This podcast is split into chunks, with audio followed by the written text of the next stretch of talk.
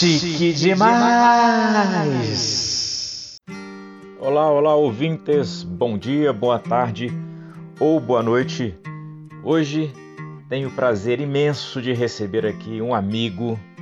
Já estivemos em cena juntos, já construímos obras teatrais juntos, já papeamos, proseamos junto. Um cara que eu gosto muito, Luiz Gustavo Mandarano. Vale muito a pena. Agora com vocês no Palhaço Samurai. Alô. Alô. Alô. E agora? Agora eu tô te ouvindo. Ah, porque, cara, se eu não abrir o, a caixa de som, não sai som. Tá vendo? Isso é.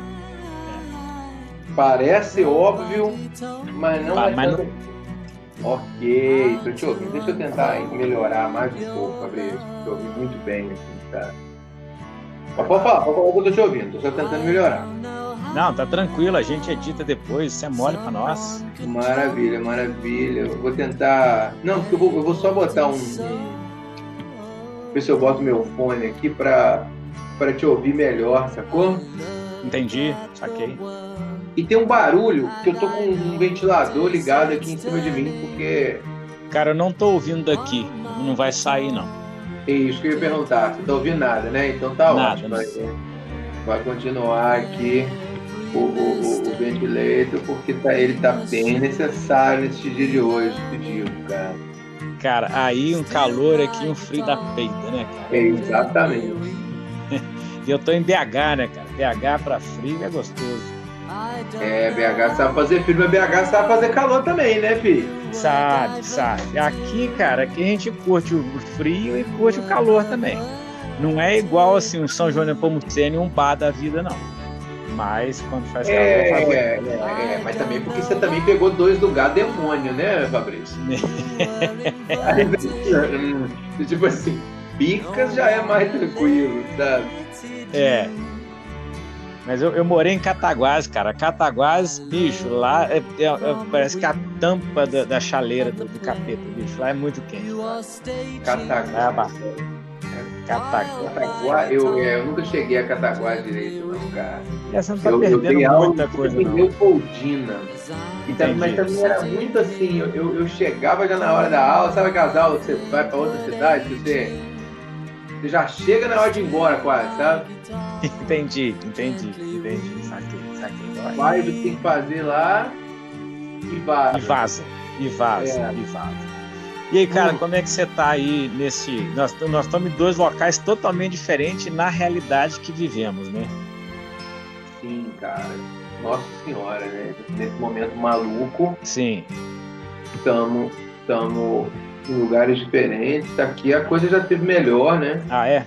Aqui está acontecendo efetivamente uma, uma segunda onda. Hum. Houve uma primeira onda, ela foi controlada, Saquei. e agora está rolando uma segunda onda real, assim. Entendi. É muito menos grave que a primeira, Saquei.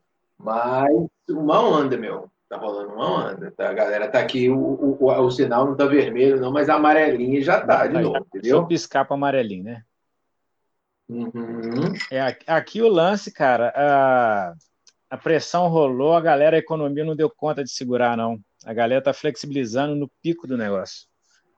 É, porque aí foi feito tudo errado, né, Fabrício? É, é. Aí, cara, a parada era, no primeiro momento, bom, isso é a minha opinião e, e- e- pelo que eu percebi dos, dos lugares todos que eu prestei atenção? Tipo assim, aí a parada é, nunca fechou tudo. Nego fica falando aí de lockdown, lockdown, nunca houve lockdown. Houve uma, uma, é, é, um incentivo ao confinamento, a ficar em casa, não sei o quê, mas, porra, dependia do bom senso, papá, aí não dá, meu, aí não adianta. E aqui, Se tivesse feito três meses com todo mundo trancado dentro de casa, sim, teria chegado muito perto de controlar. é aqui, E há um mês atrás, as paradas já ia estar abrindo tudo de novo, com mais tranquilidade, as pessoas realmente voltando a trabalhar, voltando aos lugares. E não foi assim que foi feito. é, aqui em BH, cara, assim, estudos mostram que a gente teve um problema grande do carnaval, sacou?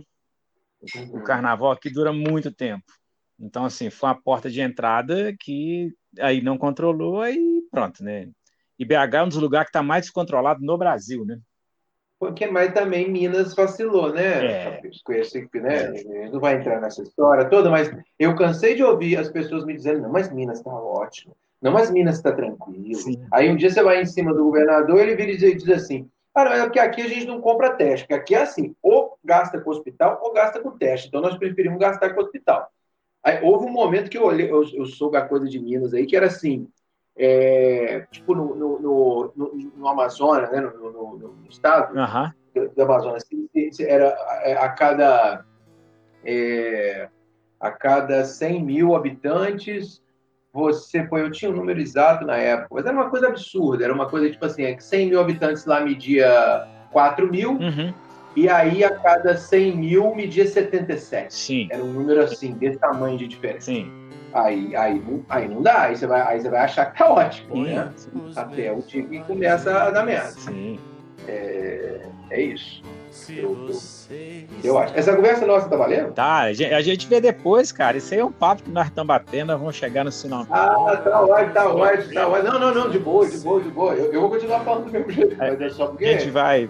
É, muita gente que eu bati papo, a pessoa fala assim, mas já tá valendo, fala, cadê da hora que deu problema lá no início? Entendeu? Cadê da hora que foi? É isso, já é, valendo. Já é. Não, mas é isso, cara. Assim, aqui, aqui, aqui houve, houve um momento muito, muito. Porque o negócio também, a gente. É, o negócio é muito novo. Uhum. Então as pessoas demoraram a entender o que que que estava acontecendo. E assim, houve outras outras crises nos últimos nas últimas décadas assim, que ah, o ebola, ah, não sei o quê, ah, mas nunca chegou na gente direito. Sim. Entendeu? Ficava lá na África, a gente deixava para lá. Então, quando essa parada toda começou, era um negócio na China, lá longe, foda-se, não vai chegar, a gente acha que não.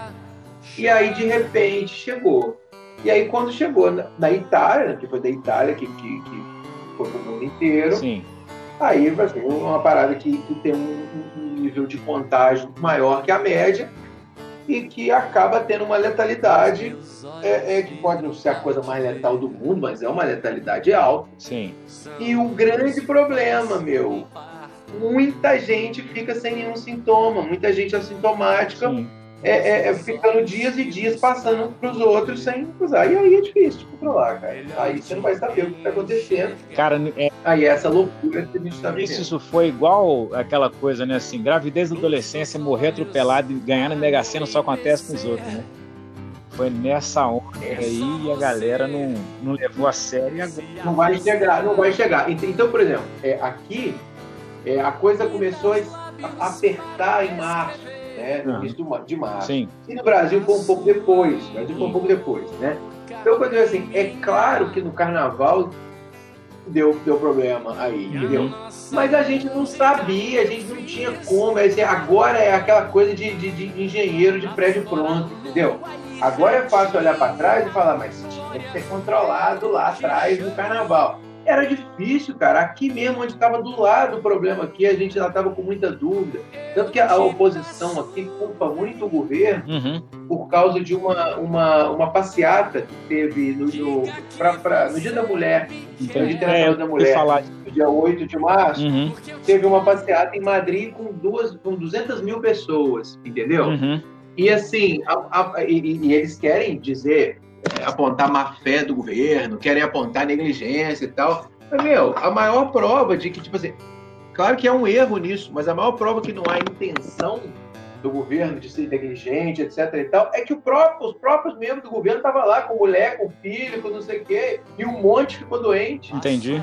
Então, assim, dizer que o governo tinha consciência de que isso aconteceria é uma mentira, porque mano, eu sei que vai todo mundo ficar doente no negócio que eu vou levar meu filho. Entendi. Vou levar minha mulher. Uhum não vou. Agora, é, é, é, é, realmente ali foi, foi um, um, um, momento aqui que houve um, uma, uma, um contágio grande, mas não é só isso, entendeu? Assim, isso é uma coisa no meio de mil. É o que eu estou falando do Brasil. Tá bom, o carnaval pode ter é, é, potencializado, pode ter trazido vírus, etc. E tal, mas no primeiro momento, quando todo mundo toma susto aí, quando começa os lockdown aqui na Europa, o Brasil estava anterior ainda. Então, se naquele momento tivesse fechado, cara, e se fechasse por tipo dois meses, assim, na minha opinião, o Brasil estaria numa situação muito mais tranquila agora. Muito mais, mas muito mais tranquila que aqui. Entendi. É, eu, eu não sei, não, porque assim, eu acompanhei muito aqui E aqui, assim, existe, acho que existem várias mídias, sabe? Mas uma mídia já, um, um, alguns grupos de imprensa já, já batiam o pé no problema. Então, meio assim, a galera hoje que mete pau é a galera que faz o carnaval aqui. Então, eu acho que, na verdade, houve um bololô de coisa que foi meio mal resolvido, sabe? Eu não acho que passa só por isso, uhum. não. Era consciente, tanto que no carnaval é, já se falava sobre distanciamento social, isso já era falado. O que eu sinto é que meio que pagou para ver também, entendeu? Mas também agora nós estamos. É, não, então, mas, é, é, mas assim, era aqui também, aqui a questão de, de, de, algum distanciamento, do para de bater na mão, só encosta o cotovelo, uhum. essa coisa, isso aconteceu já desde fevereiro e tal. Mas é o que eu tô te dizendo, é muito nessa história da gravidez, do. do que você falou aí, muito bem. Da gravidez, do. do Morrer atropelado, do, né? Uhum. Morrer atropelado. É isso. É isso. Então, assim, ah, vamos fazer, tá? O governo tá pedindo para fazer, vamos fazer, assim. Nunca vai acontecer aqui, né? Mas vamos fazer só porque estão pedindo. Sim. Quando a parada começou a, a, a, tomar a proporção que tomou, todo mundo se assustou muito, uhum. entendeu? Todo mundo se assustou muito. É, e, e, e, é isso que eu acho. Agora, eu acho que no Brasil houve um problema que, que, que eu, eu, só vi aí. Acho que nos Estados Unidos tem um pouco também. Uhum. Mas aqui, cara, não tem é, discurso trocado. Entendi. Aqui não tem o, o, o, o, o líder local, o governo local mandando ficar em casa, o governo federal mandando ir para rua, Entendi. o governo estadual fazendo meio de campo. O, não, aqui está todo mundo falando a mesma coisa. Aí é um discurso só. Aqui né? nos momentos, é, e no momento que houve crítica ao governo central, uhum. a crítica foi de que tinha que ter fechado antes. Entendi. A crítica foi de que tinha que ter fechado mais. Entendi. Mas jamais que tinha que abrir, que não tinha que fechar, que era assim, que não tinha que ter. Uhum. Que não houve isso. E acho que não houve na Europa em geral. Em geral, não houve. É, e, mas, mas esse, isso está rolando, isso está rolando, esse, esse conflito de discurso aqui, eu acho que é resultado de tudo que vem acontecendo, né, cara? Porque a gente está nessa polarização ah, louca total. e, enfim. Claro. Vamos ver. Total, total. É, só que, só que agora a questão é a seguinte: enquanto a, a, a desinformação, a mentira está resumida a kit gay, mamadeira de piroca, comunismo, socialismo, etc. e tal, ok. Mas quando a gente chega com a pandemia mundial, que a desinformação começa a causar morte, uhum. a gente precisa levar, tentar levar a coisa para um outro lugar e não foi levada, ela continuou no mesmo lugar, na mesma polarização. Houve um momento aí que parecia que era isso, parecia que quem estava de um lado entendia que tinha que ficar em casa e segurar as pontas, e quem estava do outro não, tinha que ir para a rua e ah, vamos seguir a vida, o Brasil não pode parar. Uhum. Uma, uma, uma, coisa que me assustava um pouco vendo, e que de alguma forma está até hoje um pouco assim, entendeu? É, o que eu acho que essa galera é, é. do outro lado não está sabendo como falar também, sabe? A galera, por exemplo, da oposição aqui, quem não faz é só burro ignorante. Ok, também é um ponto de vista. Mas eu não estou vendo como eles levarem a informação a, é, fora do conflito. Sabe assim, eu acho que isso, isso... É porque, porque é, eu, eu, acho que, eu acho que tem muito tempo aí no Brasil, né? É, assim, pelo menos, vamos, desde, sei lá, 2014 para cá, mais ou menos, que é, o diálogo faleceu. Há muito né, tempo, né? É, é, o que a gente tem aí, mas eu acho que se acirrou muito nesse, nesse período que eu estou falando, sim. dali para cá, é. de uma coisa assim, de, de, de é, é, umas conversas plásticas, entende? Plásticas que eu digo assim, eu falo, falo, falo, falo, mas o que eu estou falando não te atinge, porque você está de plástico, uhum. e você fala, fala, fala, fala, e não me atinge. Então nós vamos ficar cada um falando uma coisa aqui, e ninguém vai ceder nada para ninguém. Sim. E uma coisa muito perigosa que é você abraçar conjuntos de ideias, abraçar líderes, abraçar é, é, é, ideologias de forma cega que te, é, de alguma forma, limitam o seu pensamento crítico, saca? Uhum, te claro. tiram o seu pensamento crítico. Então você, às vezes, pô, o cara tá fazendo um negócio que obviamente está errado, mas é o seu líder preferido, que você não sei o que, então você vai dizer, não, não tá certo. Cara, é, é, é, a perda do pensamento crítico é a pior coisa que pode acontecer para uma sociedade. Todas as sociedades é, da, da, história que se tornaram totalitárias, com líderes totalitários em algum momento e tal, é, ali houve um momento que isso aconteceu. Houve um momento que as pessoas perderam completamente a capacidade crítica e passaram a seguir as coisas de maneira fundamentalista. Sabe? Isso não levou a, lugar, a bons lugares em lugar nenhum nem do mundo nem da história. Então vamos, vamos esperar e ver o que, que vai acontecer nessa nova onda atual, que não é só no Brasil. Né? Sim, é. Tá, tá todo lado. É. O Júlio Soares falou um negócio, eu, eu acompanhei a entrevista dele, que ele falou uma coisa interessantíssima. Ele falou que queria que no Brasil o sonho dele é que as pessoas parassem de encarar a eleição como casa de aposta. A galera não aposta em quem vai ganhar, e aí a gente levou a isso, enfim. É, é foi uma colocação interessantíssima que ele fez. Porque ainda está naquela, sabe? É porque eu não voto nesse jeito nenhum, o meu vai perder, então eu vou votar no outro. Muito, muito disso levou à situação que a gente tem. Aqui em Minas tem uma situação estatal também, que é estadual, que é muito complicada. Sabe? A gente está passando por uma situação estadual que assim, a gente, o âmbito federal é complicado para a gente, mas o âmbito estadual também não, não tá interessante, não. Tá, tá enrolado, tá enrolado. É, eu acompanho menos, né? O local eu acabo acompanhando menos por estar longe, né? Uhum. Eu não, eu não perco, eu não perco a, a, a o fio do Brasil. É, primeiro porque, né? Eu, eu, eu, eu seguirei brasileiro até, até a morte. Eu, eu, um país, eu tenho minha família, meus grandes amigos estão todos aí, então eu não perco o, o, o fio de jeito nenhum. E até porque esse momento também, especificamente político, instável, meio louco que o Brasil está passando, também acaba que obriga a gente a, a ficar vendo aquele, aquele House of Cards todo dia ali, entendeu? Para ver o que está acontecendo agora. Mas o local eu perdi. Então toda vez as pessoas me falam coisa de juiz fora, eu não sei, coisa de BH Entendi. eu não sei. Uhum. Eu sei o geral, eu sei o federal, eu tenho Entendi. canais de notícia aqui em casa brasileiro, uhum. etc e tal.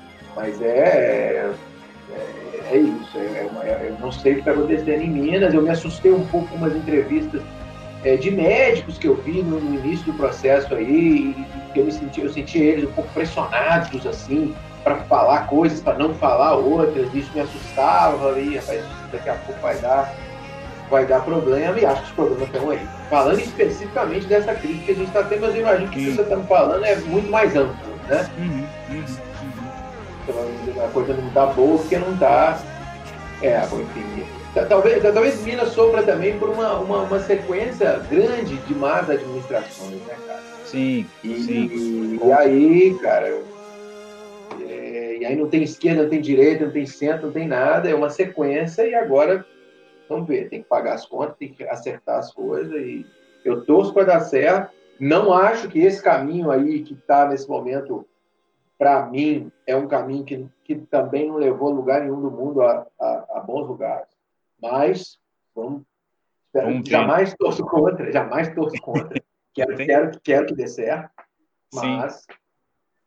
Ó, oh, eu tô falando, eu, eu, eu, você não gosta que fala Luiz Gustavo, Mandarano? É Luiz Gustavo, o que que é? Não, não, não tem, rapaz. Pode é, ser qualquer é, coisa. É, é, com freguês, Fabrício.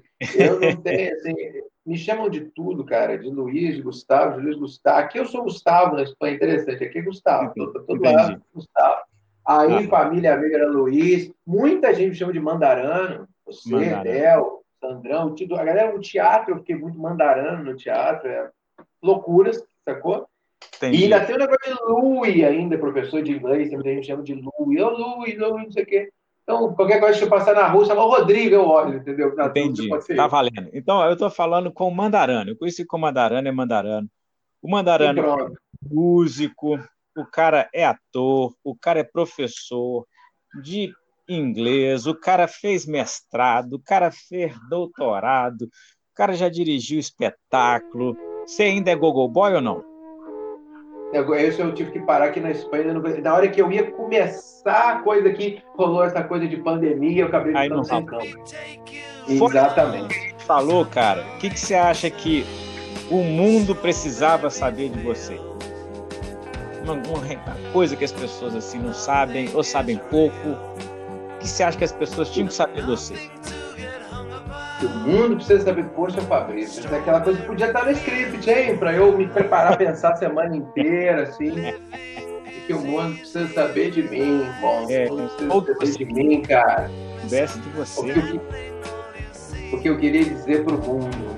É. é. que, eu, é que, é que eu, eu, eu, eu, é que eu, eu vou dizer para o mundo que eu espero que daqui a um tempo, seja aí uma década ou um tempo, ele esteja, ele esteja melhor do que ele está agora, porque eu acho que esse momento que a gente está vivendo, eu acho que é essa, essa, essa pandemia, ela só escancara uma série de, de feridas que a gente vem abrindo aí nos últimos anos, é, e eu acho que a gente precisa fechar essas feridas, e, e, e para mim fechar essas feridas é, é pensar mais nos outros, é pensar mais no social, é pensar mais na comunidade, é pensar em, decis, em decisões que vão é, é, ajudar e ser úteis para mais pessoas do que simplesmente é para você mesmo.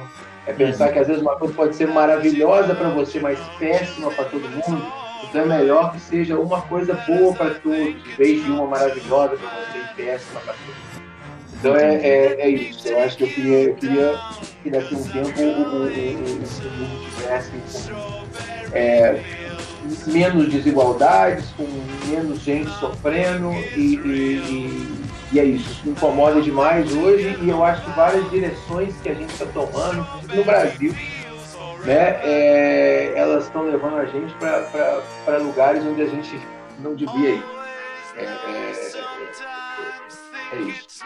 É você, você falou um negócio que é muito bacana, cara, que eu, assim, quando começou essa pandemia, eu fiquei louco, eu fiz várias coisas, eu comecei, no início eu comecei a fazer TikTok, depois comecei a fazer isso, comecei a fazer aquilo, até que deu essa entrada e eu, eu saquei que uma coisa que você falou, que eu tô sentindo também muita falta de empatia, né? Eu acho que a empatia nesse momento tá rolando, ela tá baixíssima, e, e até o podcast foi para pesquisar isso e tentar conversar isso, cara, e ver como que está afetando e como que a gente transita entre palhaço, aikido e arte sobre isso. Eu tenho sentido muita falta dessa empatia.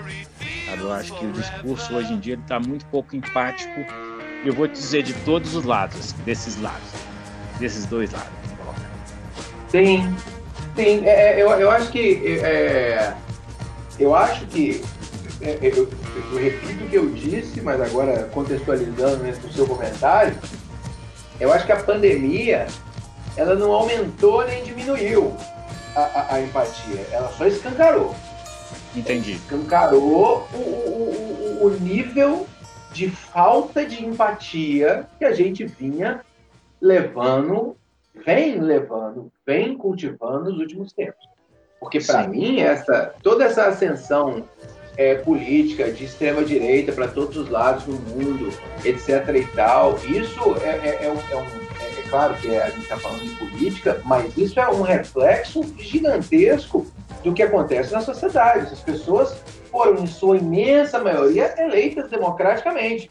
Uhum. E eleitas democraticamente com um discurso absolutamente não empático, muito pelo contrário. Sim. É, defendendo, defendendo o, o, o indivíduo, defendendo a nação, defendendo a família de uma forma só, defendendo uma, uma série de coisas que são é, geralmente egoístas, excludentes, muito pouco respeitosas com o outro, com a realidade do outro, com a verdade do outro. Então é isso que a gente está vendo crescer. Eu, eu assim, você está no, no, momento que você está se, se é, aprofundando nessa coisa de empatia e tal, cara, eu acho que isso é é, é, é um momento maravilhoso para se estudar, porque eu, eu, eu concordo plenamente que é, a empatia é, é todo o motor que nesse momento está faltando para a gente. Eu acho que com um pouco mais de empatia a gente podia estar numa situação muito melhor para todos os lados. E aí, principalmente nesse, nesse momento de, de, de, de de pandemia que a gente está vivendo. Cara. Eu, eu acho isso de verdade. Sinto Sabe, falta de empatia pelo mundo. Uma coisa, uma coisa que eu tenho sentido falta, assim, sou muito relacionado com as pessoas do meio artístico, que normalmente essas pessoas têm um pensamento de esquerda. É, você sabe que eu tenho sentido a falta de empatia prática. É, talvez empatia se eu pensar um pouco na arte da guerra também, sabe? De eu, eu, eu nego tanto, eu me fecho tanto também a entender aquela figura que me causa antipatia, que simpatia também é um conceito diferente da empatia, né? Que aí talvez eu me Sim. fecho para entender e buscar uma solução do que só ficar atacando, sabe? Eu tenho eu tenho pensado nisso também. Eu acho que eu acho não, isso eu tenho certeza. É, todo o discurso de ultradireita conservadora aí é, é é, é fundado na falta de empatia, que eu acho que escancara o que a gente está aí. Mas o outro lado, eu acho que também se fechou. As pessoas que talvez pregam que tem que haver mais empatia, mas elas também estão se fechando para o que é entender o outro. E aí eu faço uma relação com o Aikido e com o palhaço, que eu preciso entender esse outro para eu atuar para modificá-lo, sabe? Tem sentido isso. Isso é uma coisa talvez que tenha me pego um pouco, sabe? Assim, o, o, a coisa que a gente já falou e lá na frente vai falar de novo, que é a morte do diálogo, né? Acho que o diálogo está morrendo para todos os lados. Vamos colocar assim, todos os lados, os dois lados, né? Porque quem está no meio disso aí, é... eu, eu, me considero que eu estou um pouco no meio dessa história, sabe? Eu, eu não gosto de tomar uma posição extrema de um lado como do outro também, eu nunca vou. Mas é, eu tento ouvir, cara, para entender. Para entender, e esse entender está me levando a abrir alguns diálogos, entender mais.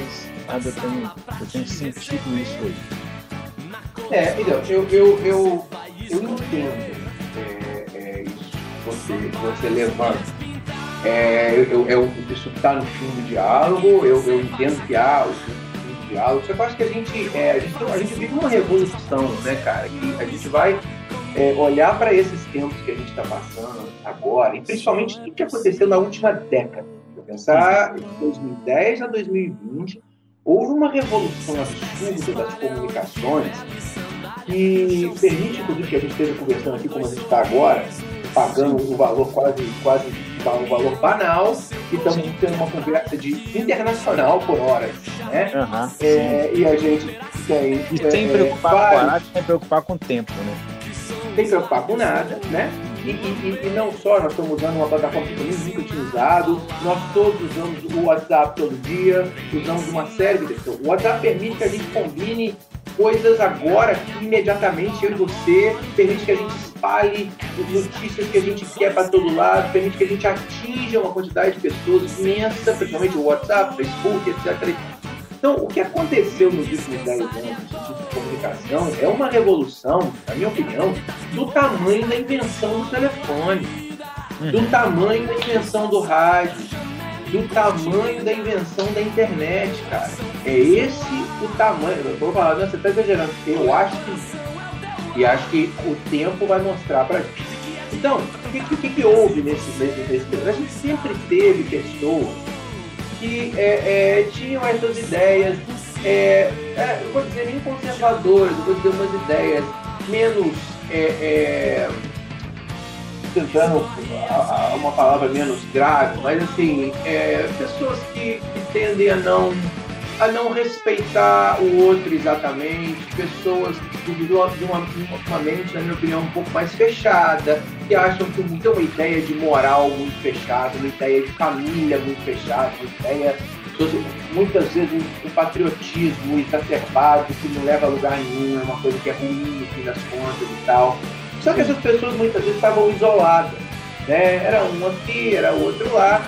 O mundo ia mudando, na minha opinião, numa direção que me agrada, que independente de esquerda e direita, é uma direção em que havia mais respeito pelas opções das pessoas, mais respeito pelo que as pessoas são ou deixam de ser, mais respeito pelo que eu via acontecer. E de repente essas pessoas, né, é, mais, vamos colocar conservadoras, para usar um termo, essas pessoas mais conservadoras, é, conseguiram novamente se reunir e se reencontrar com esse, é, é, essa revolução das comunicações das quais, da qual eu estou falando. Sim. Então, é, quando eu penso uma coisa que eu tenho toda a minha família, meus filhos, os mais jovens, todos falam assim, você é um idiota que você pensa isso, isso não é um pensamento legal, isso é porque você não está respeitando as pessoas, não está respeitando o que as pessoas são, etc e tal, você não devia pensar assim. Mas esse, agora, esse cara, ele acha um monte de gente que também pensa igual ele pensa. Então, ele toda vez que você tem um pensamento e você sente que você está compartilhando esse pensamento com muito mais pessoas, você acha que você, tá mais, você se sente mais certo. Você fala, opa, mas tem mais gente que pensa como eu, então eu vou continuar, então eu vou é, é, é pensar ainda mais assim, eu vou me aprofundar nessa direção de pensamento. Então, eu acho que esse pensamento pouco é, é compreensivo, pouco de, de pouca aceitação da, e da, até da pouco empático também, né? Não, absolutamente não empático. Ele cresceu muito na última década muito é, é, empoderado por essa, por essa, esse, essa nova forma de comunicação. Então Entendi. isso cresceu, cresceu, cresceu, cresceu. E aí, de alguma forma, eu concordo quando você me diz que o outro lado também se radicalizou. Uhum. Eu concordo, concordo. Agora, é, é, é, eu, eu acho que o outro lado se radicalizou numa reação. Isso é uma opinião. Numa reação. Entendeu? Ele reagiu a essa, a, de repente, esse ataque gigantesco. E um ataque que atinge muito a gente, porque na, na ignorância dessas pessoas, né, dessas pessoas é, é, da extrema e principalmente da extrema direita, vamos lá, é, é não só quem, não só os, os, os políticos, mas as pessoas que, que, acreditam nesses ideais, etc., são pessoas que malucamente condenam a arte. Sim. Condenam muitas vezes os professores por acharem que os professores são todos comunistas, diz que essa loucura de voltar com o termo comunismo, não sei mais o quê, tipo assim, 30 anos depois que acabou a Guerra Fria, parece uma, uma insanidade, é a coisa mais quixotesca que eu vi nos últimos tempos, assim, é um monte de moinho de vento e os caras lá, não só achando que são é, é, é, monstros, convencendo outras pessoas que são. E aí tem um problema. E, e, quem não tem uma, duas, dez pessoas na família com esses pensamentos, muitas vezes a gente tenta conversar de uma maneira mais tranquila e na hora que você está conversando ali, às vezes você até acha que você conseguiu um pouquinho de, de, de penetração nessa mente tão dura dessa pessoa e tal, mas aí vem a semana e vem todos os amigos do WhatsApp, do Facebook, etc e tal, e a pessoa recrudesce toda de novo, porque ela está nesse ponto. Olha, eu, então, eu, eu, vi, eu vi um documentário da Netflix. Não, deixa eu só concluir aqui, tá. porque, porque você vai ter que tirar você. Então, o que eu acho é o seguinte, a gente, teve, a gente tem hoje os, os, os dois extremos, eles não conversam, eles não se suportam, eles têm praticamente ódio um do outro. Né? E o ódio é igual hoje, na minha opinião, e aí concordando com você, o ódio é igual. Eu odeio aquele, aquele lá, eu não quero nem falar com eles, eu odeio esse lá, eu não quero nem falar com eles. Mas, se no fim das contas, no segundo turno, eu tenho que escolher um extremo à esquerda ou um extremo à direita, eu vou sempre escolher o extremo da esquerda, apesar de não gostar de extremos, mas te digo por quê. Porque para mim o outro lado é muito mais desrespeitoso, muito mais desrespeitoso com as diferenças, muito mais desrespeitoso com a liberdade das pessoas, muito mais desrespeitoso com os direitos das pessoas. Eles têm uma vontade imensa de não exatamente construir um mundo à forma deles, mas de impor um mundo à forma deles, sob o, o, o argumento de que o outro lado vinha impondo um mundo ao, ao seu gosto, o que é absolutamente inverídico, que é uma mentira tremenda, uma das tantas mentiras que eles contam. Não havia, ninguém estava construindo um mundo, as pessoas vinham pensando. Então, um mundo onde se, se, quer reduzir o racismo, se quer reduzir a homofobia, se quer reduzir o machismo, esse mundo, para mim, é um mundo muito melhor do que o outro. Entende o que eu estou dizendo? Então, não, eu, eu, não, eu não quero extremos, odeio extremos, mas acho que o que houve de um, de um lado é uma reação, e aí pode ser que a reação se torne um dia até pior do que a ação, mas é uma reação. E que se eu tiver que escolher um dos extremos, eu não tenho dúvida para onde que, que, que, eu vou, apesar de eu não estar lá, eu não estou lá. Uhum. Eu não quero estar em extremo nenhum também, e não quero me atrelar a nada por causa da nossa. O que eu te disse no início. Quando a gente se atrela, a gente perde um pouco da capacidade crítica. Então uhum. eu não quero me atrelar. Mas, meu amigo, eu não consigo enxergar nada de positivo nessa extrema-direita urgente. No Brasil, ainda uma extrema-direita que, tem uma veia religiosa que as outras do mundo não têm, essa veia tão forte que tem no Brasil, o que piora a situação inteira, na minha concepção. Então, meu amigo, a, a, a, os ares são são, desculpa, pode falar agora, que agora eu tive que falar um movimento para concluir. É, a, o ponto que eu tô querendo chegar é o seguinte. Eu assisti um documentário um dia desse, está na Netflix, chama Terra é Plana. O cara fez, não sei se assistiu, vale muito a pena, cara. É uma hora. O cara registra as atividades dos terraplanistas sem promover nenhuma crítica direta. É lógico que por um olhar, se o terraplanista vê o documentário, ele vai gostar. Se a pessoa que não é vai criticar. Mas chegou no momento do documentário em que ele estava fazendo a segunda convenção anual dos terraplanistas da cidade. A segunda.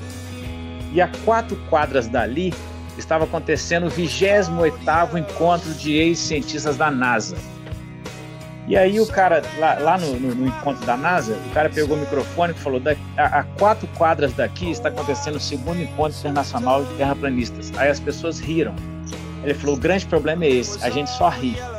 Enquanto a gente não pensar em como agir para que esse pensamento mude, e aí eu comecei a pesquisar um pouco o que que acontece. É, a gente tem hoje 35% de ainda aprovação do presidente. Né? Isso é um número real.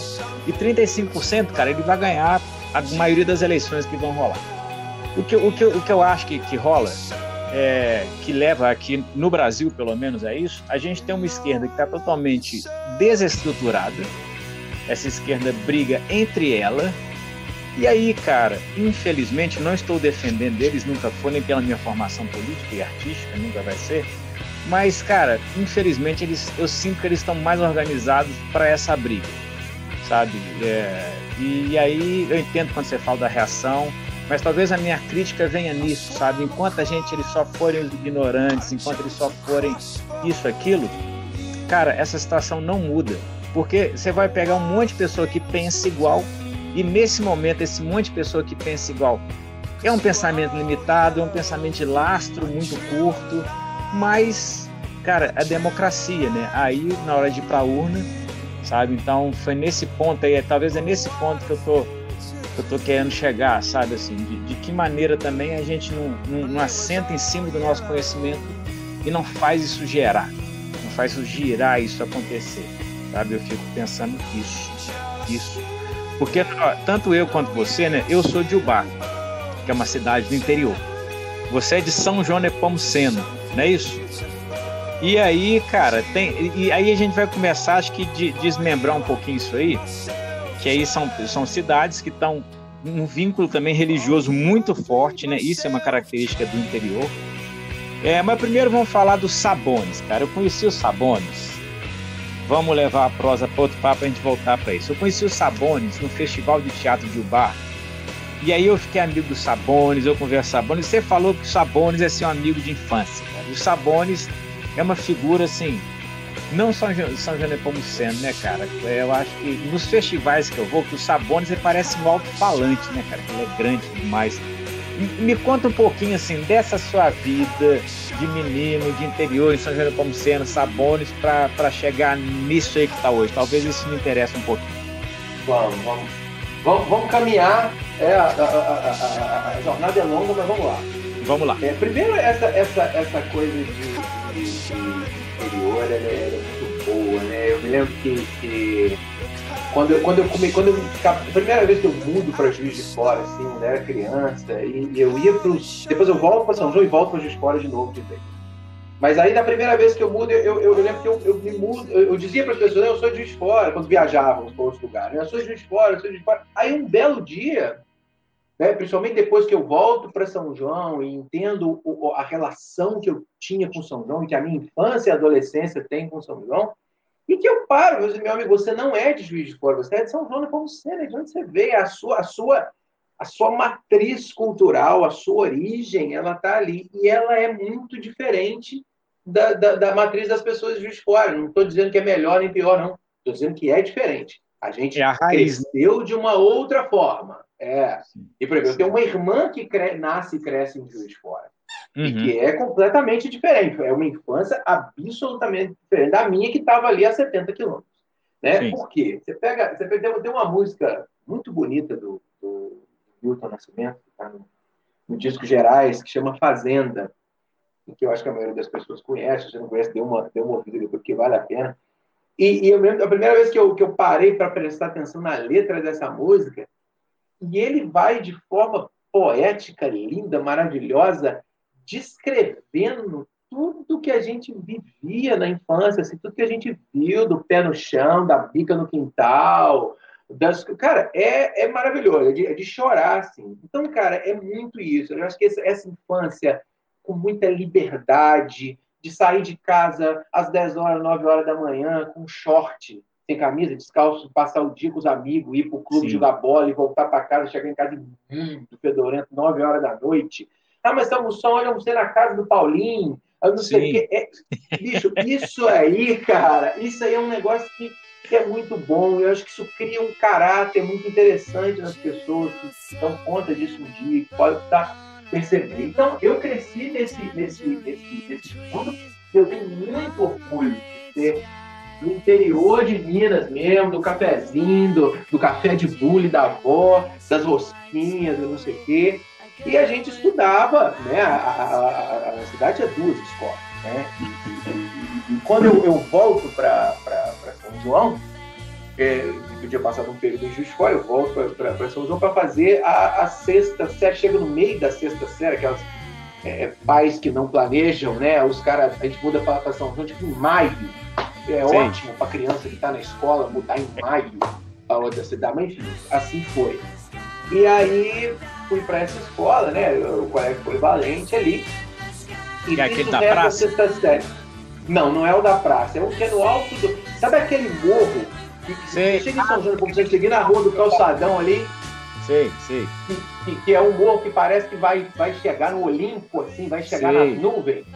É onde está é, acontecendo as apresentações do festival agora foi subia ele todo dia, entendeu? Aí depois mudei de escola, mas que tinha um morro também, menor, mas um morro, Sim. enfim. Mas vamos lá. Aí tava lá, aí chego, chego nessa, nessa escola, a gente faz a sexta série. Quando chega na sétima série, é, é, os caras fazem uma divisão de duas turmas, sétima série, os caras fazem uma divisão, uma série de pais ligam para reclamar dessa divisão que a escola fez. Ah, porque os alunos atrasados, alunos adiantados, aquelas coisas clássicas Sim. de de pais, principalmente desse, desse momento, né? Estou falando de ah, vida, década de 90. É, e aí a escola resolve fazer o seguinte: então nós vamos é, é, é, dividir assim, então. Os meninos são uma turma e as meninas são outra. Nossa. Rapaz, rapaz, rapaz. eu, eu só, ó, eu só te digo uma coisa. Foi a última vez que isso aconteceu naquela escola. Cara, isso Nunca mais aconteceu. Na história do planeta, cara. Foi a pior ideia do ah, planeta Terra. Irmão, mas, foi uma lição. Então, assim, aquele monte de menino, 35 menino, Nossa, né? Com, com os hormônios chegando, aquela loucura, porque a gente tinha dali 13 anos, 12, 13, 14, tinha uns repetentes, pá. E nessa turma estávamos eu e Sabone. Entendi. Sacou? E mais uma monte de figuras, mil outras figuras, que são figuras até hoje da, da cidade. Ali, ali rolou um encontro maluco assim, do universo. E, Cara, então, e, então vocês fizeram parte de uma, de uma turma que era um pacto com o demônio também, né? É, era, era, era, era um pacto com o demônio, absoluto. E agora o que é muito louco? A gente era amigo, a gente conversava muito. O Sabanes é uma pessoa muito querida, é uma figura muito querida desde sempre. Sabanes uhum. é um cara que ele não tem, ele não tem quem não goste dele. Eu, é muito louco isso. Ele não tem quem não goste dele. É um cara que ele é querido por todos, assim. O que eu te falo do Saban, assim, é meu amigo desde que ele era magrelo.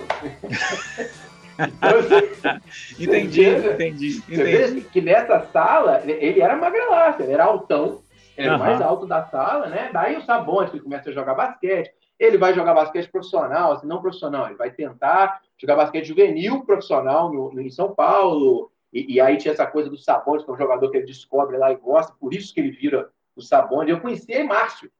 Ah, Márcio, entendi. Uhum. Sacou? E aí depois ele virou o Márcio Sabones, até morrer, até o Márcio virar o Sabones. Entendi. Então, mas nessa. Mas, então, assim, eu, eu tinha, a gente tinha que sentar uma hora, algumas pessoas que fizeram parte dessa turma, e escrever uma, uma, umas crônicas sobre essa, essa turma, porque essa turma é, é, um, é foi uma, uma, experiência maravilhosa na minha vida. Enfim, Entendi. e aí tem duas, duas dos sabões que são muito, muito Tá? Porque assim, o Sabanes era um cara muito calmo, cara. Ele era um cara que não, não arrumava confusão com ninguém, que não brigava, que não estava nas polêmicas, assim, né? E é muito louco porque eu vou para o teatro, eu, eu, eu, vou de vez para o teatro no, no, próximo ano, isso aí é 92, eu vou em 93, uhum. e ele vai não sei quando. A gente não trabalha junto no teatro, é muito doido, porque depois a gente oh. vai vai ser pessoas importantes, depois, né, entre aspas, assim, de, de, de teatro, vamos ter uma vivência muito forte no teatro, nós dois, mas nunca vivemos o teatro junto. Foi cada um num lugar, num tempo diferente. Mas, enfim, é, é, é, é isso. E aí, cara, teve um dia que a gente. Ele era um moleque quieto dessa sala, ele não era um demônio, não. Não era tão uhum. quieto, mas é que tinha uma turma de demônio que era muito pesada dentro da turma, que eu estava no meio, infelizmente, infelizmente, eu não sei dizer ao certo, mas enfim. É, e, e, a gente fazia toda a zona, toda a confusão, toda a coisa. E ele era o cara mais quieto. Rapaz, eu sei que chega um dia lá, a, a, a, uma, a diretora, o vice-prefeito da cidade, e fala assim: olha, no sábado, era, era, não sei se era o 16 de maio, que é aniversário da cidade, 1 de 7 de setembro, era uma data dessa, sim, importante, papá. É, e olha, vou, nós vamos fazer um hasteamento da bandeira aqui, 7 horas da manhã, um bando de moleque. Rapaz, o me levanta do nada lá do depois dele assim, eu não venho sábado de madrugada aqui puxar saco de político de jeito nenhum. Nó. Ô, rapaz, a gente é 12 anos, cara, 13. Aquilo ali, a, a sala inteira para assim, mano. Que que é isso, meu Deus do céu. Aí eu assim, nosso líder, né? E não foi. Sim. Aí to, tomou, sei lá, uma, uma, advertência, alguma coisa pela, pela, pela reação, etc e tal. Mas é, é, é, é, eu acho que aí já tinha, já tinha um tempero do, do, do, do Sabones que viraria depois de um cara mais crítico, de um cara mais é, da própria forma de, de, humor dele, que muitas vezes é crítica, etc e tal. Então, assim, tem mil histórias dessa, dessa, dessa turma. Essa é uma deles. A, a outra é uma coisa muito parecida com isso. A gente, tava, a gente tinha aula de práticas agrícolas. Então, a gente estava capinando ali, não sei mais o que, os caras, que eram os caras que capinavam na escola, ensinando a gente a capinar, de repente ele deu um rompante tampou inchada no chão. Eu não vou ficar capinando pra você ficar de braço, da, braço cruzado aí, me olhando capinar aqui de jeito nenhum. Acabou, mano. Foi embora. Sai.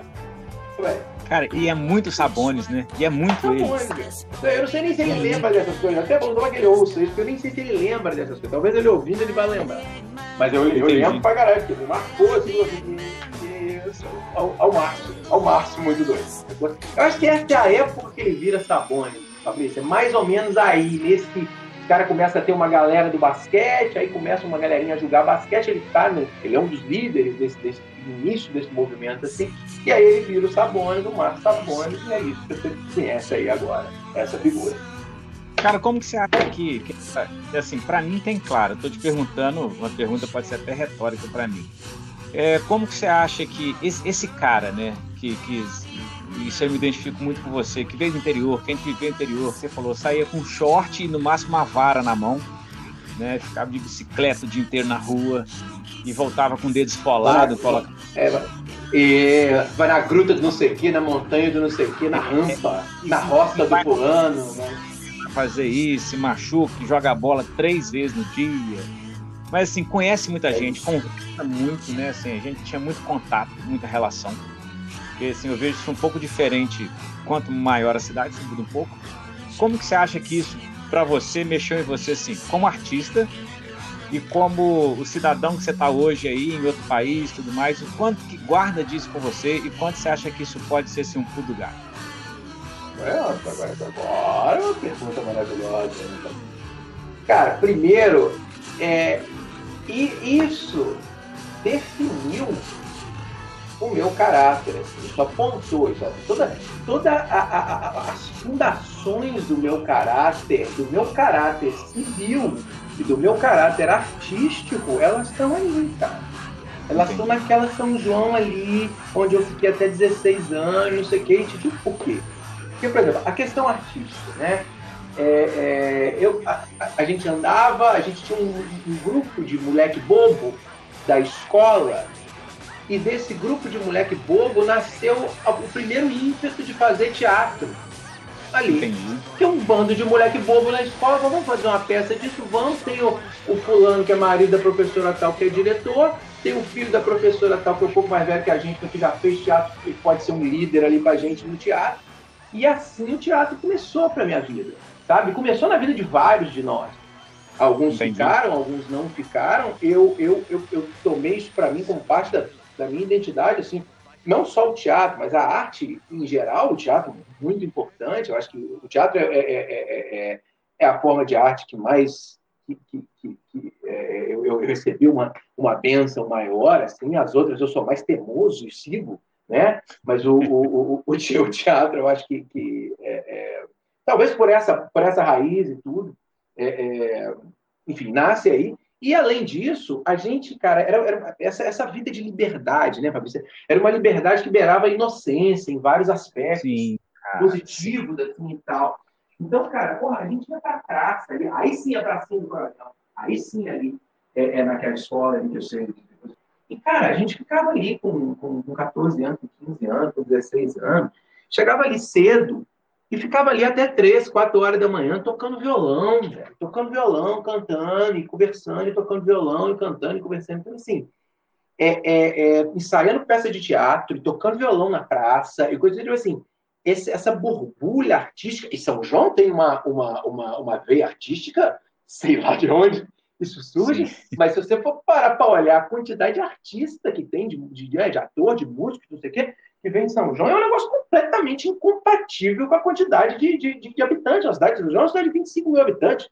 Sim, Rapaz, sim. toda hora você vê um São João da vida, to, toda hora aparece um São João fazendo alguma coisa. É um negócio que não tem cabimento. Então, é, a, minha, a, minha, a, minha, a minha a fundação artística da, da, da, da, minha vida veio dali. E a fundação artística é muito importante porque ela te ajuda a ver o mundo de uma forma mais sensível, ela te ajuda a entender outras coisas, ela te ajuda a. a, a é, né? O mundo artístico está cheio de gente diferente.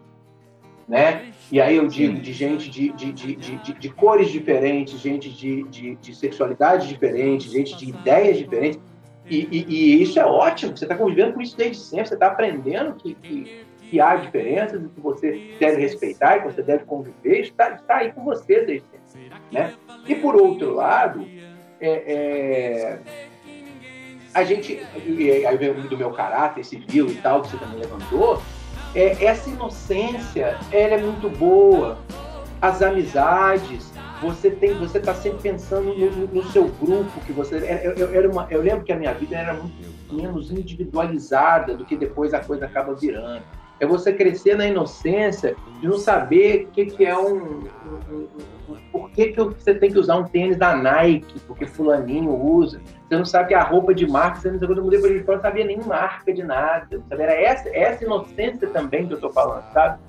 Um Entendi. pouco de você de você, velho, o importante ali são só as amizades, são só as coisas que você está fazendo, você não está preocupado com roupa, com tênis, com festinha de não sei o que que você vai. Com isso, aquilo não tem essa, essa tiração de aquela figura do, do, do, do playboyzinho, né? Uhum. Que era tão, tão presente nesse momento da década de 90, que a gente falava. Não tinha, em São João não tinha, cara. Não tinha. Saquei. É muito louco. Então, assim, eu tenho que sair de São João para chegar e ver. Mas que esse cara é bobo. E depois de um tempo, olhar e falar assim, esses caras são bobos, mas também, mas também tem outros aqui que são legais, né? A segunda vez que eu vou para o futebol, eu me adapto muito rápido, principalmente por causa de questões de, de futebol e tal. Mas de repente eu olho um momento e todo mundo que eu, que eu. Meus melhores amigos, eles vinham de outros lugares. Como você também era o cara que vinha de Bicas, era o outro que vinha de, de era o outro que vinha de não sei mais o que, uma loucura. E estavam ali meio que compartilhando aquela, aquele, aquele mesmo tempo. Então, meu, essa coisa da cidade pequena, eu, eu, assim, eu sou grato à cidade pequena. Eu não reconheço mais São João, né? Eu não, não só não conheço mais as pessoas, mas São João mudou muito. São João, infelizmente, hoje é uma cidade que tem um índice de violência altíssimo pro, pro, pro, pro tamanho da cidade. É, as coisas mudaram. É uma cidade que tem quase um toque de recolher à meia-noite, você anda pela rua, as ruas estão vazias, né? Mas a, a São João que eu cresci, as pessoas que eu tive ao meu redor, é uma lembrança maravilhosa que eu levo para a vida que formou meu cara, meu caráter se formou ali e o meu gosto pela arte, pela música que depois me, me deu tantas coisas boas e me dá até hoje e é, talvez a parte mais importante do meu do, do, do, meu espírito seja seja essa se formou ali, cara. Eu, eu sou grato e terei sempre as melhores lembranças dali, assim, tá é, eu, você falando, eu, eu pego muito de Ubá, né, da minha cidade, que lá assim, eu tinha uma bicicleta, eu era dono da cidade, eu ia para onde eu quisesse. Né? Eu acho que dá uma oh. sensação de liberdade, essa sensação de liberdade do interior me dá muita sensação de liberdade de pensamento também, sabe? Isso, isso me pega, eu acho que é interessante. Por exemplo, eu aqui em Belo Horizonte, se o lugar for 3 km de distância, eu vou andando. Falei, não, vou pegar ônibus para ter 3 km. Né? Isso aí a gente anda no interior mole. Mole. E aí, cara, quando a gente criou lá a Pretinha do Zé do Mundo, foi um caso que aconteceu numa igreja no bar. Sabe assim? E, e, até pela religiosidade da cidade, que ainda é muito forte, né? É, falou, né? É, e aí é, eu, eu fui no. Um, aquela história, né, que a cachorrinha tinha morrido, estava sofrendo, aí eu vou na igreja, o, o, o padre, não, o bispo fala que, que bicho não vai para o céu, e eu fiquei revoltado e tudo mais. E aí, cara, eu vou começar a tornar esse negócio aqui mais espizinhento. Mais espizinhento. Eu hoje em dia, é, quando a pessoa me pergunta assim, você acredita em Deus, né? Que foi até uma coisa que a gente conversou. Eu acho a pergunta tão vaga que eu respondo que eu sou um ateu espiritualizado, sabe? Para deixar a pessoa confusa, para não saber o que ela vai falar. Eu sou ateu espiritualizado, porque aí tira o chifre da minha cabeça. Entendeu? Assim, ela, eu sou ateu, mas ela, ela não tem medo de que eu vou torcer a cabeça e vomitar para ela, enfim. E, e, esse, e esse meu ateísmo hoje, ele não não não está indo só na área da fé ecumênica, não. Eu, eu, esse ateísmo, para mim, ele se estende também para qualquer crença que seja muito louca, seja política, seja social, sabe? Acreditar que um movimento vai salvar, acreditar que um partido vai salvar, acreditar que. Enfim, isso, isso cresceu um pouco em outras esferas, sabe? A grande uhum. pergunta que acho que a gente agora vai, vai falar sobre é, isso a gente concorda muito do termo da laicidade, né, do Estado laico. Deve ser uma das coisas que eu mais luto hoje, que eu brigo, sabe? Eu não consigo ver, é, por exemplo, um, um, um, palhaço que vai se formar a partir do pensamento. Quando a gente fala religioso, querendo ou não, a gente está falando da Igreja Católica Apostólica Romana, né? Mas que vai se fixar muito no pensamento, que eu acho que o palhaço ele está num, numa época, se for, a gente for voltar para o pensamento infantil, a criança não acredita em nada, cara. A gente que assim ensina a criança a acreditar, né? Quando está ali, ela é igual bicho, ela vive o momento presente e vamos que vamos. E eu tenho sentido que esse discurso da não laicidade também é um problema para empatia. Então, eu vou colocar dois, dois termos aqui para você: laicidade mais empatia, ou seria laicidade versus empatia? mais. Vamos lá.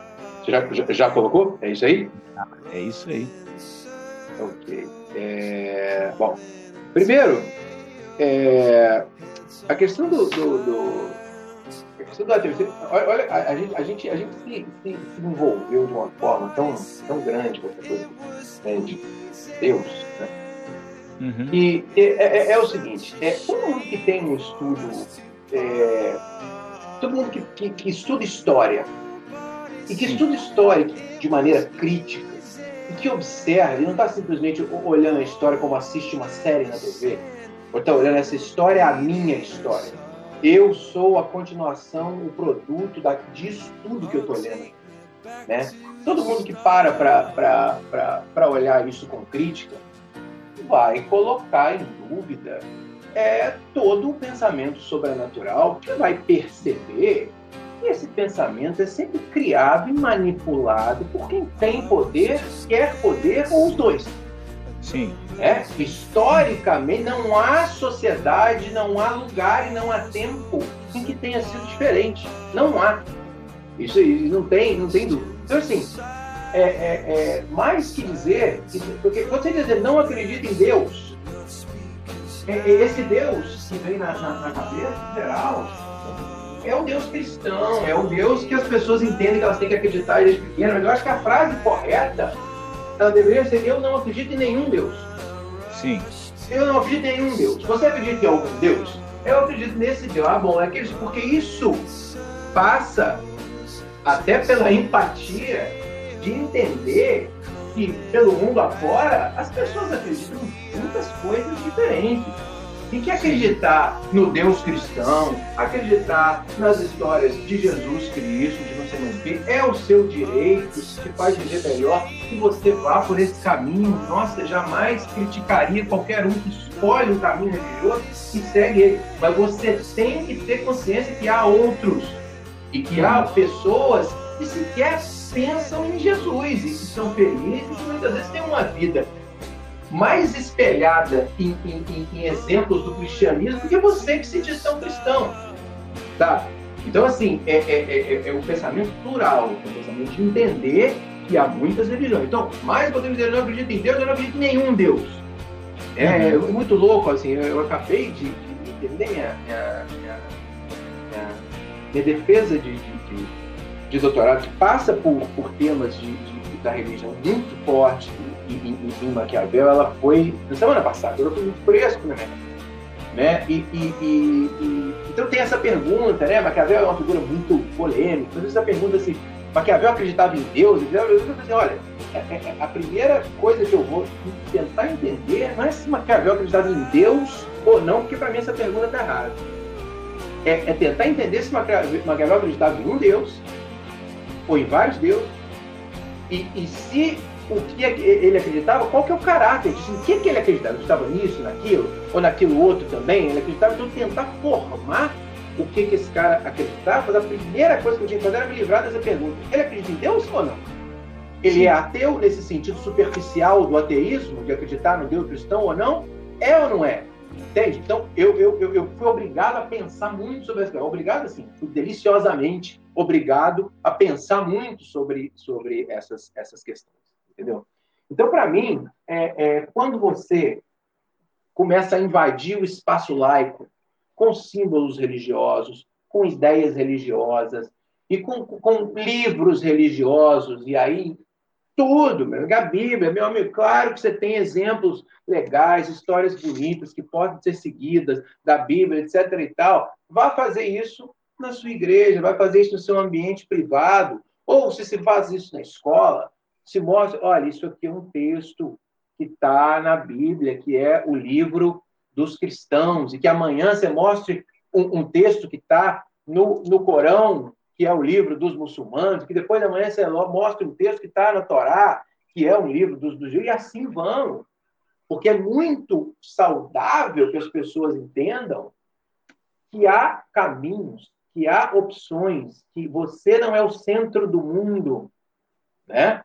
E aí, a questão da, da, da laicidade, assim, versus empatia, ou laicidade mais empatia, para mim, é fundamental para a empatia que todos os espaços públicos sejam laicos.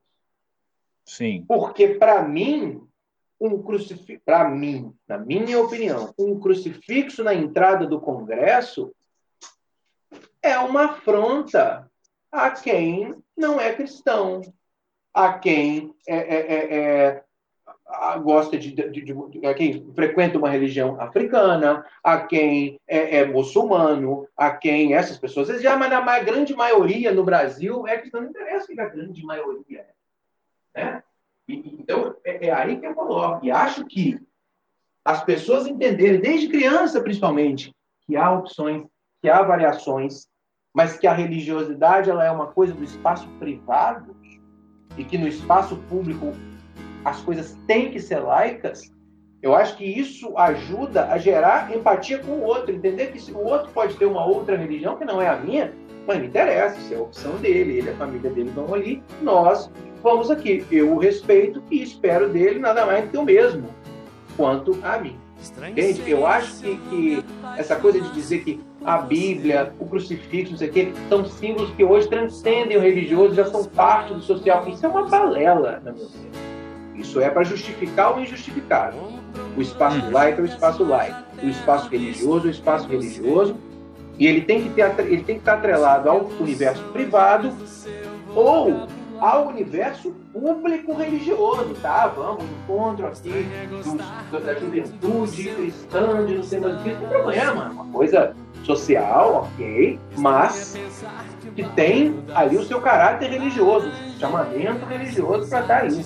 Mas no Congresso, na prefeitura, na escola, por favor, não. A não ser que a escola seja também, vamos lá. Vou estudar na escola Santa Catarina, escola católica, não sei o que é Santa Catarina. Quando eu boto meu filho ali, eu sei o que está acontecendo. Sim. Ok, é uma opção minha. Essa escola é católica, a gente tem uma religião católica, assim, assim, assim, assado. Ok, muito bem, eu quero que você estude aqui. Então, tá, foi a sua opção. Eu não sou contra que uma escola seja isso, desde que ela mostre isso desde o início, entendeu? Que ela assuma Mas, assim, isso, né? Que ela assuma isso. Então, por exemplo, a universidade pública, por exemplo, para mim é inaceitável. Né? Sim. O Congresso, uhum. o espaço de governo, qualquer palácio de governo, para mim é absolutamente inaceitável. E para mim, quando o, o, tanto o presidente quanto a, a, a, a ministra dos, dos, direitos humanos que a gente tem, é, vai me dizer assim, ah, porque o Estado é laico, mas eu sou muito cristão. Meu amigo, isso é lamentável, isso é um comentário lamentável, isso é um comentário cheio de intolerância, isso é um comentário completamente não empático dentro do seu, do seu universo que você está muito bem explorando. Então, é isso tudo que eu acho, cara. Isso é, é, é o que eu acho de verdade, assim, e eu não tenho dúvida de que um, um, um, lugar, um país, uma nação, onde os espaços públicos são todos laicos, ainda que as pessoas tenham o pleno direito de exercer sua religiosidade no ambiente, nos ambientes religiosos e no seu ambiente privado, essa nação é melhor do que uma nação que impõe qualquer tipo de, de, de, de segmento religioso ou direção religiosa às pessoas. É, é, é, a minha opinião, mas para me convencer do contrário, meu vai ter que rebolar, mas assim, meses na minha cabeça. É uma coisa que eu tenho pensado muito, assim, é empatia. Eu só, eu só vejo que a gente consegue acessar essa empatia se a gente também perder um pouco do que seriam nossos pré-julgamentos, né? Que esses pré-julgamentos são em cima das nossas certezas. Se eu quero realmente ser empático com uma pessoa, empático com um grupo é mais difícil ainda. Eu tenho que deixar cair o que seria meu pré-julgamento sobre aquilo, né? Que seria um preconceito, que seria uma fé, que seria uma política, enfim. Ouvir aquilo, receber, né? É difícil, mas eu, eu tenho visto que é, que, que a origem, né, cara? A origem de, desse pensamento sobrenatural. Talvez quando a pessoa me pergunta sobre isso, é, quando a, essa pergunta vem direto, assim, é, você acredita em Deus? É, é, é tão amplo, assim, se, se eu fosse conversar com a pessoa de onde isso me toca, de não me toca, e por que, que isso não me preocupa hoje em dia, talvez eu, eu prefira dar uma resposta mais, mais rápida, que é engraçadinha, e aí o papo acabou também, que talvez esse discurso não me interesse tanto. Mas o que me pega, cara, é que é, meu pensamento é que realmente a gente não precisa disso, porque a gente existe a moral, a ética e várias outras leis que vão fazer a gente seguir o caminho né, de respeitar as pessoas. E aí tem índole, eu acho que isso está em outro lugar. Mas isso me assusta muito quando, é, como você bem falou, isso é usado como moeda de opressão, como moeda de Sim. tortura, como moeda de, de, de de, de encaixar, sabe? Assim, eu preciso colocar nessa caixa, nessa caixa. Isso é uma coisa que tem me incomodado muito. Isso é um negócio que tem me pego assim e que eu estou tentando achar a saída não para resolver, mas para resolver isso para mim, o, o, que me gera, sabe? Que isso é uma coisa que que cara, aí vai surgir ozônio no ânus mesmo, cara. Vai surgir porque porra, Pô, está tudo sendo escrito pelo Tarantino, cara. Não é possível, bicho. Não é, não possível. É possível né? não. O Tarantino tá de boca aberta, rapaz. Entendeu? Tá assim, rapaz, olha. Estão pegando assim, e estão pegando sem fazer edição, né? O que ele tá falando, cara, você põe, não importa. Você já joga aí, a gente já filma que, que, que tá muito. E agora, cara, assim, uma coisa que eu quero te perguntar e, e, aí é uma super é a pergunta que eu também tenho pesquisado. Você acha que a gente tem alguma coisa que a gente consegue resolver a morte do debate? Porque o debate, ele realmente nesses 10 anos ele morreu. A gente não consegue ouvir um dia desse a Juto Juto. Você já ouviu a Juto Juto? Já, já, já. Então, ela, ela numa entrevista com o Marcelo Tassi, ela falou um negócio muito interessante. Se a gente for chegar para debater, você não estiver disposto a perder e eu não estiver disposto a perder, a gente não vai chegar a ponto algum. Eu achei essa colocação muito importante, sabe? É, cara, como fazer? Como que você acha que a gente consegue reverter essa morte do debate? Bom, é, usando o meu, meu maior otimismo possível, Fabrício, claro que sim. Sim. A gente não pode. Como assim? Objetivamente. Se você é, puder então, ser... mas, é, é, mas, o que eu vou dizer, o que eu vou dizer é o seguinte: amanhã. Relações. O que, que você faria, é Mick? Não, o que, o que eu acho é o seguinte, acho é o seguinte é, é, amanhã não. Depois da manhã não. Talvez em 10 anos. Em 5 anos. 6, 10, eu não momento, em 10, eu, eu enxergo talvez em 10, porque é difícil, entendeu?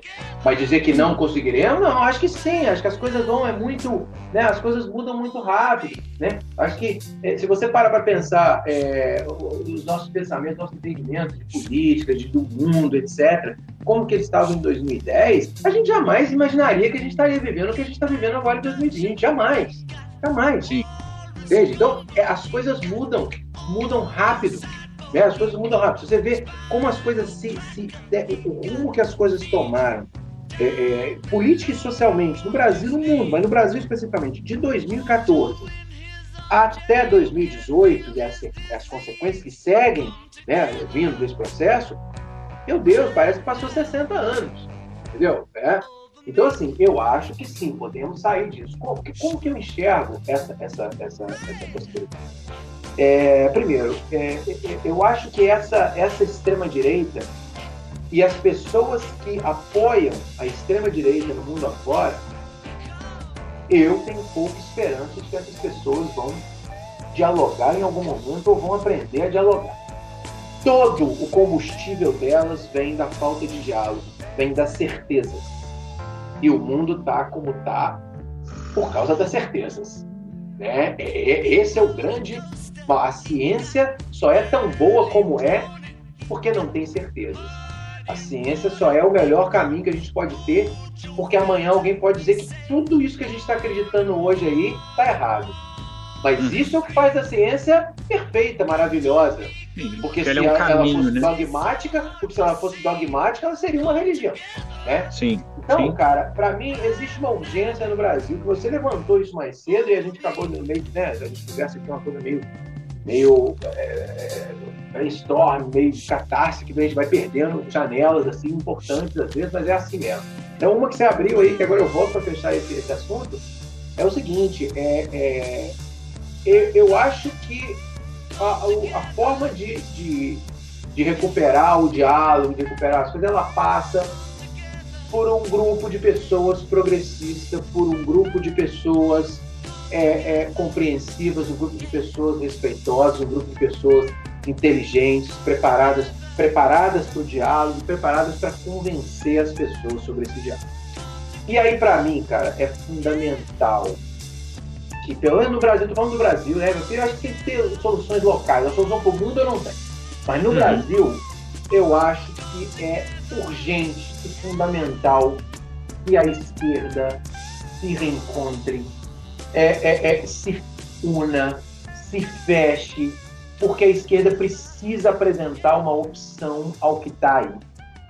E se ela não mudar, se ela não se organizar, se ela não se entender nós vamos ter muitos anos ainda de governos, que pode até não ser esse, esse governo pode não ser Sim. reeleito, esse governo pode nem acabar, entendeu? Uhum. Mas criou-se uma, uma, uma, uma é, é, é, por causa de muita mentira, mas também por causa de erros, né? erros do, do, dos partidos de esquerda, e principalmente de um deles, né? criou-se uma ojeriza à esquerda por muita gente no, no, no Brasil, totalmente vinculada às falácias também dessa extrema-direita, etc. e tal, não sei o quê. Mas, de alguma forma, eu acho que é, a esquerda deixou o teto de vidro para isso e os caras castigaram com pedregulho, né? Uhum. Mas deixou o teto de vidro, deixou o teto de vidro. Então, assim, essa esquerda precisa se organizar. Essa esquerda uhum. precisa de um novo líder. E agora é muito polêmico o que eu vou dizer, mas é o que eu acho, você está dando a minha opinião. Essa esquerda precisa de um novo líder. Ela precisa de um líder, ela precisa de um líder que tenha o apoio dos velhos líderes para que os seus seguidores, fanáticos ou não, entendam que essa liderança confia naquela outra, mas que essa nova liderança não receba a rejeição imensa que essas velhas lideranças já carregam e não vão perder. Não vão perder. Eu não sei quem vai ser esse cara. Eu não sei se vai ser um dia o Flávio Dino, eu não sei se vai ser é, o Marcelo Freixo, que é uma figura que me agrada muito, um cara que me parece bastante equilibrado, que fala das coisas e, e, que coloca as coisas, na minha opinião, no lugar onde elas estão. Mas eu acho que as velhas lideranças, ainda que elas voltem ao poder, né? Vamos dar nome aos bois amanhã. Se o Lula ganha uma eleição de novo, eu acho que é, pode ser bom em alguns aspectos, mas eu acho que a, a, a, a, a instabilidade no país vai continuar. Sim. Entende? Por mais que, não, que, obviamente, no segundo turno envolvendo o Bolsonaro, eu não tenho nem conversa de onde eu vou votar. É óbvio. Lógico. Agora, agora é, é, é, entender que a rejeição, por uma série de razões, é, algumas, muitas mentirosas, outras não, mas muitas mentirosas, mas não interessa, criou-se uma rejeição. E nós não vamos conseguir enfiar a boca abaixo das pessoas. Então essas lideranças precisam passar a vez, na minha opinião precisam achar um denominador comum e defender esse denominador comum e esse denominador comum e enfrentar essa extrema direita, esse novo momento. Isso é fundamental. E aí, cara, num novo Brasil com um novo governo progressista e que receba, né, é, é, é, o apoio de toda a militância de esquerda do país e de mais muita gente que está aí no meio campo, mas que confie nesse cara, porque esse cara passe confiança, esse cara passe ideias que essas pessoas concordem. Eu acho que lentamente a gente pode fazer esse diálogo voltar. Esse é um caminho que eu vejo. Né? Mas não sei se isso vai acontecer, não sei para quando, não sei o que, o, que há, mas eu acho que enquanto a, a, a, a esquerda não se reorganizar, e não tiver uma direção só nesse país, a gente não vai conseguir é, é, é, é nada melhor do que o que está acontecendo aí agora, na minha opinião. Na minha opinião. Concordo, concordo plenamente. Que aí o ponto que eu ia tocar, que eu acho que também vem pela educação, tem que ter um governo também que propicie essa educação. Né? E uma pergunta, querido, que eu faço para todo mundo. Empatia é uma coisa que eu acho que está faltando, a gente já falou. Mas se você pudesse despejar, jogar empatia num lugar, num grupo, você escolhe. Aonde seria? Em quem seria? Olha, se eu pudesse jogar empatia num grupo, sem dúvida, mais do que, do, do, do que nos políticos, seria, seria nas pessoas que apoiam essas políticas de extrema direita que, na minha opinião, são excludentes, na minha opinião, são violentas, na minha opinião, são desrespeitosas com as diferenças, na minha opinião, geram mais e mais sofrimento para as pessoas, que para mim é o pior, né? Dentro de tudo isso aí que a gente está falando, de, de ser ateu, do ser, de ser, eu, assim, a única coisa que eu te falo é, é, é eu, o que, que eu entendo, que eu acredito, que eu deixo de acreditar, para mim, cara, a razão maior a única razão da gente estar aqui nesse planeta, essa loucura, nós estamos aqui numa bola que gira em torno de uma outra bola de fogo. É isso que está acontecendo nesse momento. A gente é produto de, uma, de, uma, de, um desenvolvimento de uma vida que a gente sequer sabe como é que começou nessa merda desse planeta. A gente não sabe se tem mais pelo universo, a gente não sabe de nada. Nada. Então, de tudo isso, o que me parece assim, a gente está aqui para ser feliz. O que a gente pode fazer de melhor é tentar ser feliz tentar ser feliz. É isso. A felicidade tem que ser a nossa busca. E a segunda coisa mais importante, ou talvez a primeira, tão importante quanto essa, é ajudar o outro no que se possa para que ele também seja feliz. Porque um lugar onde todas as pessoas são felizes é muito melhor do que onde as pessoas são tristes. É muito. Não tem comparação. Entendeu? Então, para mim, e, e, quando eu vejo hoje essa gente, e às vezes gente muito próxima da gente, cara, da família, cara, despejando ódio, saca? E a rede social ela te permite, porque ali a pessoa ela ela é, é ela não está falando na cara. Então, para mim, aquilo ali não é menos ela, não. Para mim, é mais ela do que ela de verdade falando na sua cara ali. Porque aquilo ali é o que ela sente mesmo, no fundo do coração dela. E eu vejo tanta intolerância, eu vejo tanto pensamento excludente, eu vejo tanto ódio, cara que eu falo, meu Deus, eu queria muito que isso acabasse. Muito, queria que isso acabasse de alguma forma. Então, se, se eu pudesse despejar empatia em algum lugar, seria nessa gente. Talvez vamos, vamos abrir, né? Seria nessa gente no mundo inteiro. Nessa gente que cai nesse discurso de que só há uma forma de família que pode funcionar, que só há uma forma de duas, né? De sexualidade que pode Sim. funcionar, que só há que, que, que, que há uma cor, uma raça que é superior às outras, que há um sexo que é superior aos outros. E, enquanto a gente tiver esses pensamentos, isso só gera sofrimento, só gera guerra e sofrimento. Então, isso precisa mudar. Então, se eu pudesse jogar empatia nas pessoas que compartilham desse tipo de pensamento triste e intolerante, era ali que eu, despe que, eu despejaria. E aí, no mundo inteiro, né? a conversa de uma, uma resolução, é, o retorno do, do, diálogo, eu só consigo falar para o Brasil. Eu consigo falar para outros lugares, mas aí eu teria que analisar localmente. Mas essa questão da empatia, eu jogaria isso para o mundo inteiro. Esse mundo intolerante, ele é pior para todo mundo. Ele é pior até para o intolerante. Ele só não sabe que é ainda, porque não consegue perceber. É, muito bom. Cara, obrigado demais, demais. Foi, aprendi pra caralho, repensei várias coisas. Foi muito bom, cara. Essa, essa a tecnologia faz a gente ter esses encontros, que foi muito bom. Vários insights, vou repensar várias coisas. Gratidão mesmo, cara. E fica aí aberto para suas palavras finais, meu querido. Ah, bom, primeiro eu queria agradecer profundamente essa oportunidade de, conversar. É, a gente está aqui conversando, né, um papo que vai, que vai aparecer para o público depois, é, mas eu acho que a gente levantou muitas questões. A gente tem, uma, a gente tem muita afinidade há muito tempo, né? A gente é, é, é sabe disso. Eu acho que assim, eu, eu, estabeleci uma coisa na minha vida em determinado momento que era é, tentar manter ao máximo possível, talvez todos pessoas de bem ao meu redor, de bem de verdade, pessoas que querem o bem dos outros, pessoas que respeitam os outros, pessoas que estão buscando é, a felicidade, estão buscando a realização, sem querer passar por cima de ninguém, sem querer destruir ninguém, sem querer não sei mais o quê. E você se encaixa muito nesse, nesse, nesse perfil. Assim como o Sabones também é, se encaixa, assim como, só trazendo, porque a gente conversou muito pelo Del, que estava o Del Biducci, que estava na sua, que também é um cara que eu, eu considero super do, do, do bem. Então eu não estou falando das pessoas, das pessoas de bem que, que, uhum. que, o outro lado levanta, eu estou falando de quem é realmente do bem, de quem quer que o é. outro, quem quer ser feliz e quer que o outro seja feliz. Então é um prazer muito grande conversar com você. Acho que a gente levantou várias questões. A gente pode voltar nessas conversas também. Sim, quando você quiser, certeza. quando eu quiser, quando a gente puder. Ah, estou pensando aqui numa coisa, estou pensando aqui em outra, para a gente mesmo. Então, assim, eu agradeço profundamente a oportunidade.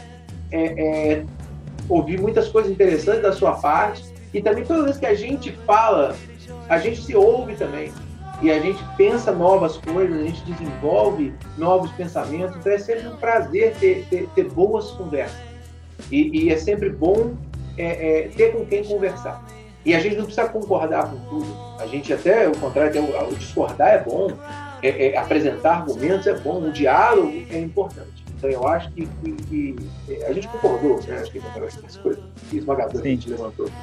Mas acho que isso não precisa ser assim, isso não precisa ser assim, desde que haja argumentos, desde que a discussão esteja no, no, no, no respeito, esteja na ciência também, que infelizmente eu não, eu não eu discordo um pouco dessa coisa que tem que abrir espaço para todo mundo. Eu que não queria ver terraplanista na TV, queria ver dois cientistas discutindo por que, que ainda tem tanto terraplanista. E não Entendi. cientistas discutindo com terra, porque isso aí já acabou para mim. A gente não pode andar para trás, não pode abrir para que, ah, mas tem que mostrar a opinião de todo mundo. Não, peraí. Ah, não existe verdade. Não existe verdade. Eu acho que a esquerda é melhor que a direita, o outro acha que a direita é melhor que a esquerda. Aí não existe verdade. Aí cada um tem uma opinião, ok. Mas a Terra é plana ou a Terra é redonda, meu amigo, pelo amor de Deus, não podemos voltar na Grécia, não, Egito, não, meu. Pelo amor de Deus, vamos daqui para frente. Então, assim, é, é, eu acho também que existe um espaço que tem, tem dado para essas ideias, numa ideia do pluralismo, de não sei o quê, que, na minha opinião, é uma concepção errada. E aqui eu não estou falando de intolerância, eu estou falando de questões, meu. Tipo assim, se você fizer uma análise científica, não tem discussão de terraplanismo. Né? Tem, né? Opa, tem discussão, mas ninguém saiu lá para ver, saiu. Ah, mas eu não acredito que saiu para ver. Aí eu, eu, eu, entendeu? Aí também é. não acredita que existe vírus, não acredita que existe bactéria que você não consegue ver. É porque você não, você pode reduzir o mundo aos seus sentidos. Tem uma série de outros instrumentos que a gente inventou que permitem que a gente faça isso. Então, assim, é, é, eu acho que o diálogo ele, ele, ele traz muitas coisas boas. Toda vez que a gente tiver a oportunidade de, de, de conversar e, e, e, levantar boas ideias e pensar sobre as minhas próprias ideias, pensar sobre a com quem eu estou dialogando, para mim vai ser sempre um prazer. E eu estou sempre aberto para conversar sobre o que você quiser é, é, no espaço público e no espaço privado. Estou aqui, meu amigo. Oi, eu estou te ouvindo agora não. Oi. Oi, pronto. Não, mas é porque eu parei. Eu parei, ah, voltou. É, é, gravou, né? Gravou. Gravou, gravou. Cara, então é isso. Ótimo. A gente é vai se falando, é cara. Isso. Beijão pra você. Maravilha. Beijão, Fabrício. Muito obrigado. Um grande abraço, cara. Valeu, cara. Tchau. Valeu.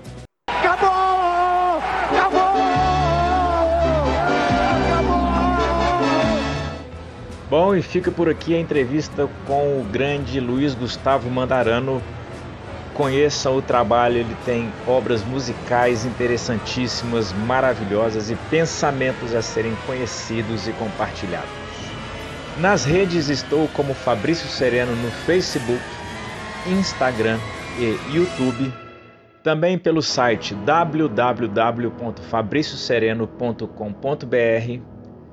Tenho espetáculos para palcos, ruas, espaços alternativos, oficinas para iniciantes e não iniciantes e projetos empresariais. Leva para sua empresa o palhaço, tem oficina, tem palestra, tem espetáculo.